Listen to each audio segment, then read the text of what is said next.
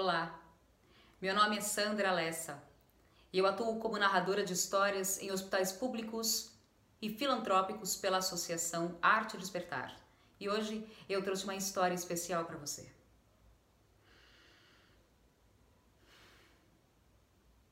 Foi uma manhã, uma manhã de domingo, em que eu encontrei o homem parado na porta lendo um jornal. Também passaria pela mesma porta, que ainda estava fechada.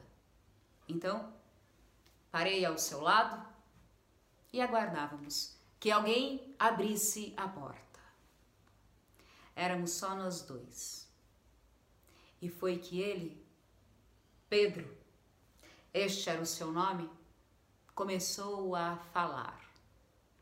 Contou que tinha duas profissões. Ele era o jardineiro daquele lugar e sim, o jardim era lindo. Mas também era poeta e carregava um exemplar de seu livro debaixo do braço. Eu pedi para que ele me recitasse um dos seus versos. Então Pedro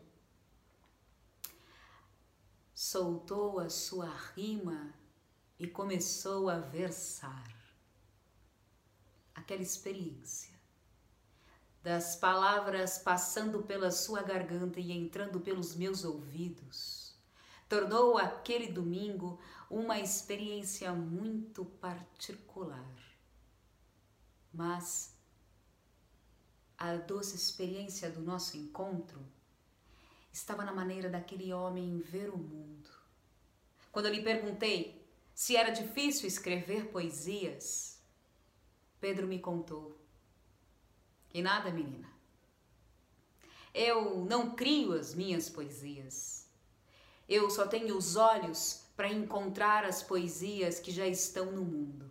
Poeta não é aquele que cria, mas que tem os olhos para enxergar a poesia que aí já está à disposição do encontro. Isso sim era lindo.